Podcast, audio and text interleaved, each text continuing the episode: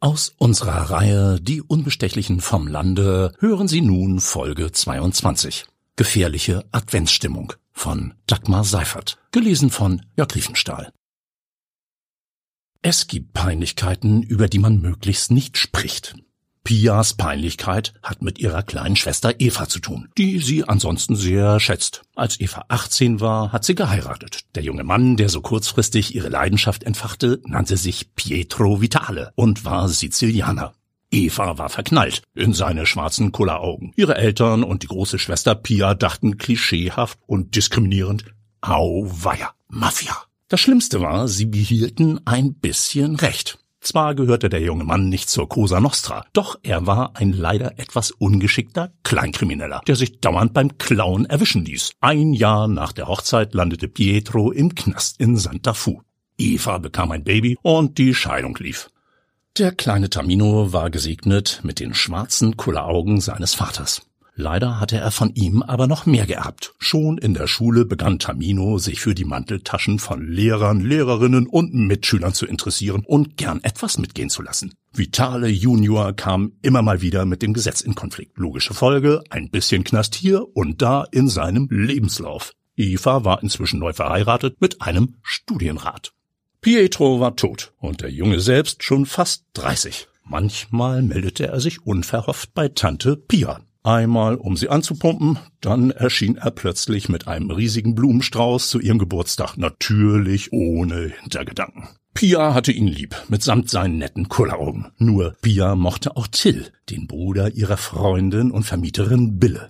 Und der war nun mal Polizeibeamter und hat wenig Sinn für eine Frau mit krimineller Verwandtschaft. Insofern ist Pia nicht wirklich begeistert, als sie an diesem Sonneabend vor dem zweiten Advent die Tür öffnet, um Weihnachtseinkäufe zu erledigen, als plötzlich ihr Neffe Tamino davor steht. Tante Pia, wie schön, dich zu sehen. Pia schließt ihn spontan in die Arme. Ach, Tamino, was bringt dich in die Provinz? Tja, wenn du so fragst, Sandchen, ich hab ein kleines Problem. Du bist ein kleines Problem, mein Junge, denkt Pia.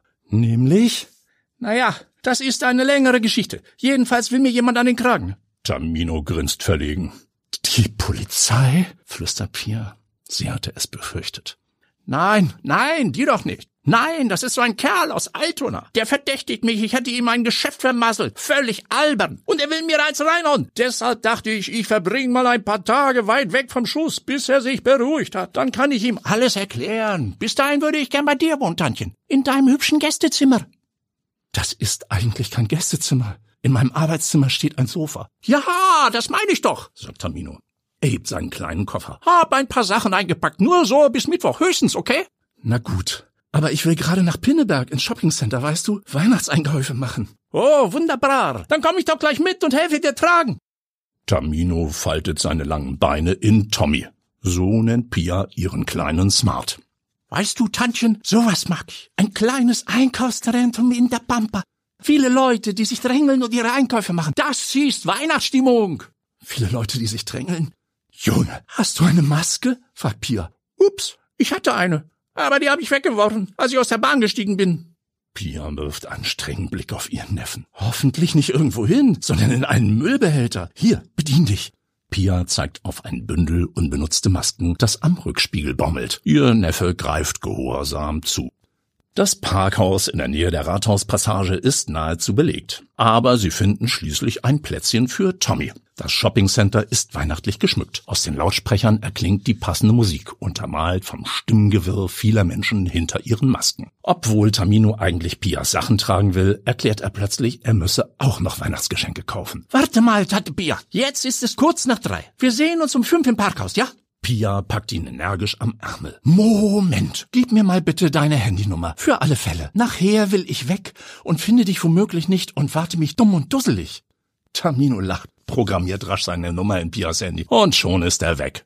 Pia findet das sogar ganz entspannt. So kann sie sich wenigstens in Ruhe auf ihre Einkäufe konzentrieren. Sie hat viele Menschen zu bedenken. Bille natürlich und andere Freundinnen. Madame Ming, ihre Familie und so weiter und so fort. Pia besorgt für Eva einen schottischen Kaschmirschal, für ihre Mutter das neue Parfum von Dior, für ihren Vater einige Klassik-CDs. Plötzlich packt sie jemand heftig am Arm. Eine Männerstimme knurrt sie an. Was zum Teufel machst du hier, Pia? Sie fährt erschrocken herum und blickt.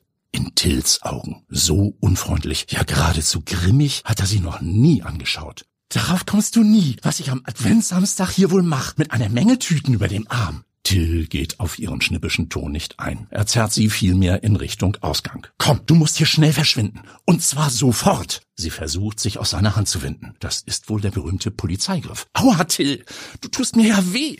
Kannst du mir nicht bitte sagen, was eigentlich los ist? Nein, das darf ich nicht. Pia stemmt sich dagegen. Entweder erklärst du mir sofort, was du hast, oder ich mache hier einen Riesenskandal und schrei rum. Dann musst du erstmal beweisen, dass du ein Bulle bist, bevor dich die Leute lynchen wollen, weil du eine Lady abräumst. Till muss lachen. Na gut, komm bitte eben mit raus hier aus der Passage, Mäuschen. Dann erkläre ich dir in Gottes Namen alles. Mäuschen? Das hatte Till noch nie zu ihr gesagt. Eigentlich hört Pia das gar nicht ungern. Sie folgt ihm in die kalte Winterluft. Es wird bereits dunkel. Also, wieso soll ich bitte verschwinden? Till nestelt nervös nach einer Zigarette und zündet sie an. Du hattest dir doch das Rauchen abgewöhnt.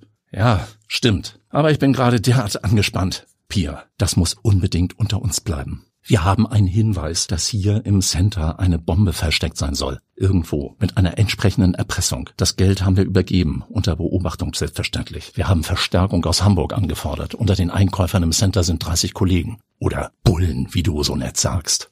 Auch der Kampfmittelräumdienst ist schon da. Die können nur nichts entschärfen, solange wir das verdammte Mistding nicht gefunden haben. Kann im Grunde jeden Moment hochgehen. Im Prinzip müssen wir evakuieren, alle Leute schleunigst rausschaffen. Aber das kann Panik geben bei dem Wohling hier. Der Polizist ist unschlüssig. Andererseits, unter Umständen fliegt uns gleich das ganze Gebäude um die Ohren. Vielleicht ist es aber nur ein Bluff, um an das Geld ranzukommen. Ich meine, wir sind hier in Pinneberg, nicht in Chicago.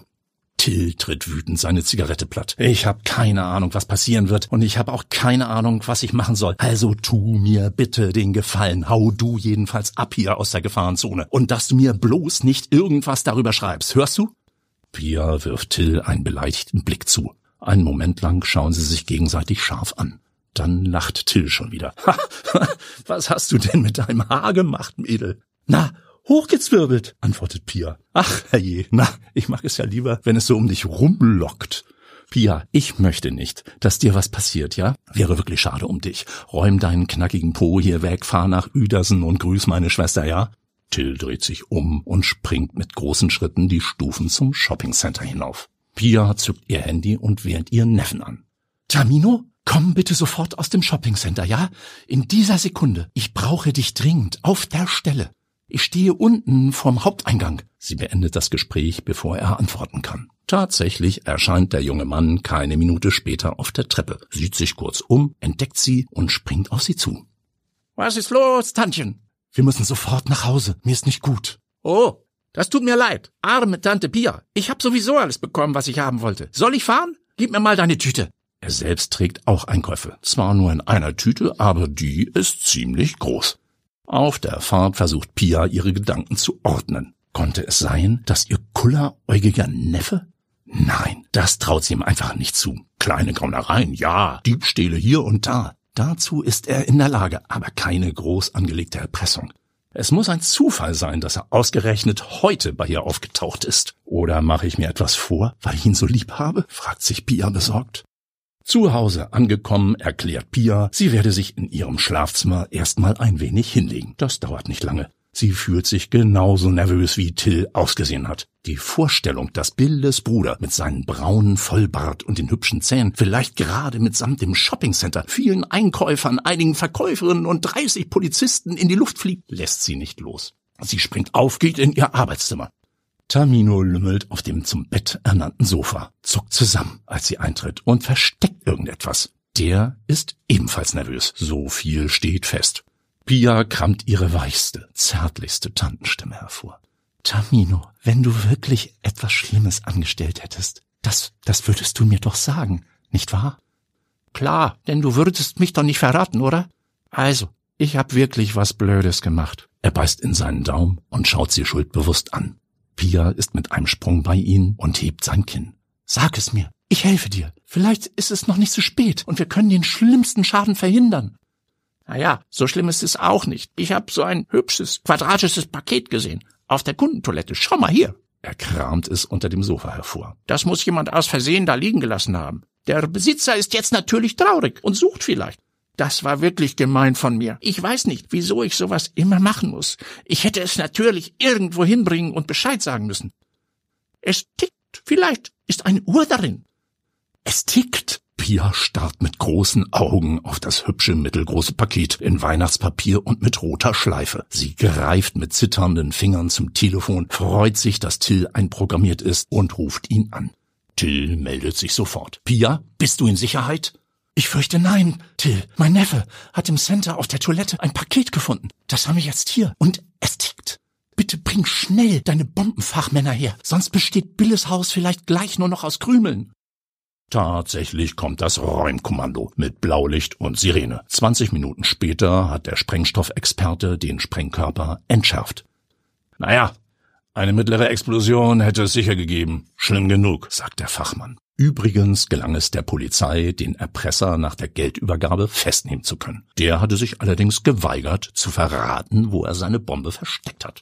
Und ausgerechnet ihr habt sie gefunden, sagt Till, inzwischen gut gelaunt und kopfschüttelnd. Sagen Sie mal, junger Mann, warum haben Sie den Fund denn nicht im Center abgeliefert? Das hätte uns viel Aufregung erspart. Das wollte er ja, sagt Pia schnell. Aber ich habe ihn gezwungen, auf der Stelle ohne jede Erklärung mit mir zurück nach Hause zu fahren. Das hattest du doch so von mir verlangt, Till. Billes Bruder lacht zufrieden. Stimmt, das hatte ich so von dir verlangt, Pia. Das ist schön, dass du tust, was ich dir sage. Wie ich sehe, lockt dein Haar ja auch wieder um dich rum. Er greift beherzt mit beiden Händen ihre rote Mähne und gibt Pia vor versammelter Mannschaft einen dicken, ziemlich langen Kuss. Das war aus unserer Reihe Die Unbestechlichen vom Lande, Folge 22. Gefährliche Adventsstimmung von Dagmar Seifert. Gelesen von Jörg Riefenstahl.